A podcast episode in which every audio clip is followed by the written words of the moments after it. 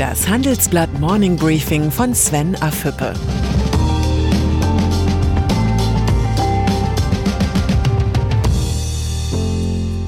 Guten Morgen allerseits. Heute ist Freitag, der 24. Juli. Und das sind heute unsere Themen. Der schwierige Weg aus der Luftfahrtkrise. Tesla, Erfolg macht hungrig. Die größte Insolvenzwelle seit Kriegsende. Im Folgenden hören Sie eine kurze werbliche Einspielung. Danach geht es mit dem Morning Briefing weiter. Dieser Podcast wird präsentiert von Scalable Capital. Europas führender Robo-Advisor bietet mit dem neuen Prime Broker eine Trading Flatrate. Kunden können für 2,99 Euro im Monat Aktien und ETFs unbegrenzt handeln sowie über 1300 ETFs kostenfrei besparen. Mehr Informationen unter scalable.capital. Kapitalanlagen bergen Risiken. Luftfahrt. Kaum eine Branche ist so schwer von der Corona-Pandemie getroffen wie die Luftfahrtindustrie. Entsprechend groß waren die Erwartungen an den Supergipfel mit den EU-Verkehrsministern und Vertretern der Luftverkehrsbranche. Den Protagonisten gelang eine Einigung auf einheitliche Standards zum Gesundheitsschutz an Flughäfen und in Flugzeugen. Unter anderem eine Maskenpflicht für alle Passagiere ab dem sechsten Lebensjahr. Was wie eine Petitesse wirkt, ist tatsächlich ein wichtiger Baustein, um der europäischen Luftfahrtindustrie auf die Beine zu helfen. Lufthansa-Chef Carsten Spohr formulierte es so Wir müssen das Vertrauen ins Fliegen wiederherstellen. Willkommen ist jede Idee, die das Fliegen nicht nur wieder möglich, sondern auch profitabel macht. Daimler Gestern ging der Chef des Daimler-Konzerns, Ola Kelenius, in einer Analystenkonferenz rhetorisch in die Offensive. Vor uns liegen herausfordernde Monate und Jahre. Es sei wichtig, das Unternehmen wetterfest zu machen. Mit Blick auf die Kostenstruktur und einen Konzernverlust von 1,9 Milliarden Euro versprach er, wir werden jedes Jahr Maßnahmen ergreifen und stetig die Fixkosten senken. Mit den Arbeitnehmervertretern sei man in konstruktiven Gesprächen über die Sparmöglichkeiten im Personalbereich. Die Ankündigungen reichten für einen Kurssprung an der Börse. Zeitweise legten die Daimler-Aktien um mehr als sechs Prozent zu. Bei aller Kritik kann Kelenius eine Erkenntnis festhalten. Er genießt noch das Vertrauen des Kapitalmarkts. Elektroautos.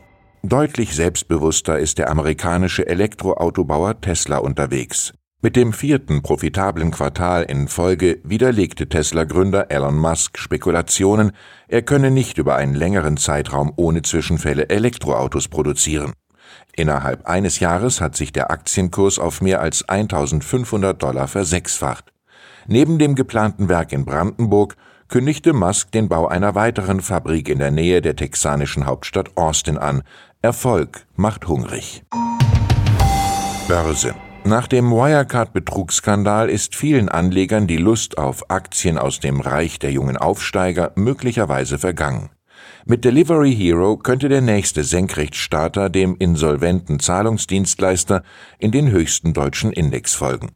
Der globale Essenslieferant lockt mit der Hoffnung auf eine große Zukunft. Gewinne hat Delivery Hero seit Gründung noch nie gemacht. Allerdings ist bisher auch keine Bilanzmanipulation bekannt. Im Interview mit dem Handelsblatt verspricht Unternehmensgründer Niklas Östberg, Amazon hat 16 Jahre gebraucht bis zum Gewinn. Wir werden schneller sein, denn wir sind in vielen europäischen Ländern und im Nahen Osten bereits profitabel. Das sind 75 Prozent unseres Geschäfts. Auf die Frage, wann Delivery Hero insgesamt Gewinne macht, bleibt Östberg allerdings vage, denn als er sich in der Vergangenheit dazu geäußert habe, hätte er falsch gelegen. Coronavirus. Auf den ersten Blick scheint Deutschland die Corona-Krise ziemlich gut zu meistern. Nicht nur die Zahl der täglichen Neuinfektionen ist im internationalen Vergleich gering, auch die Zahl der Insolvenzen und Arbeitslosen. Doch Staatshilfen und Kurzarbeit verdecken das ganze Ausmaß der ökonomischen Folgen durch die Pandemie. Experten erwarten bis Ende 2021 die größte Pleitewelle in Deutschland seit dem Ende des Zweiten Weltkriegs. Auf bis zu 21.000 Fälle könnte die Zahl der Insolvenzen ansteigen. Unsere aktuelle Titelgeschichte erklärt, warum so viele deutsche Unternehmen vor dem Ausstehen. Insolvenzen. Der ehemalige Schlecker-Insolvenzverwalter Arndt Geiwitz redet im Handelsblatt-Interview mit meiner Kollegin Kirsten Ludowig Klartext. Ich rechne durchaus mit tausenden Unternehmen in Deutschland, denen die Insolvenz droht. Die Zahl der Insolvenzen wird ab Herbst stetig steigen und dann über mehrere Monate hinweg.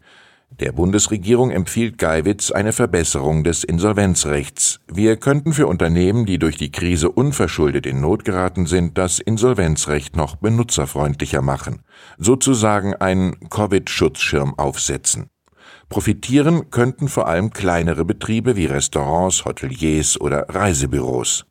Die meisten Unternehmer in Deutschland sind nicht protzende Sportwagenfahrer, sondern fleißige Menschen, die enorm viel arbeiten und Gewinne größtenteils im Unternehmen belassen. Wir können es uns nicht leisten, sie im Stich zu lassen. Wirtschaftsexperte einen kritischen Blick auf die Rettungspolitik der Bundesregierung wirft dagegen der renommierte Ökonom Hans Werner Sinn, ehemaliger Chef des IFO-Instituts, im Handelsblatt-Interview. Es ist nun einmal schwierig, den goldenen Mittelweg zu finden zwischen wir retten jeden und wir retten niemanden. Inzwischen hat der Staat des Guten zu viel getan. Das viele Geld veranlasst viele Unternehmen und Firmen, sich erst einmal auszuruhen, anstatt um die Kunden zu kämpfen. Die Wahrheit liegt wahrscheinlich in der Mitte. Gastronomie.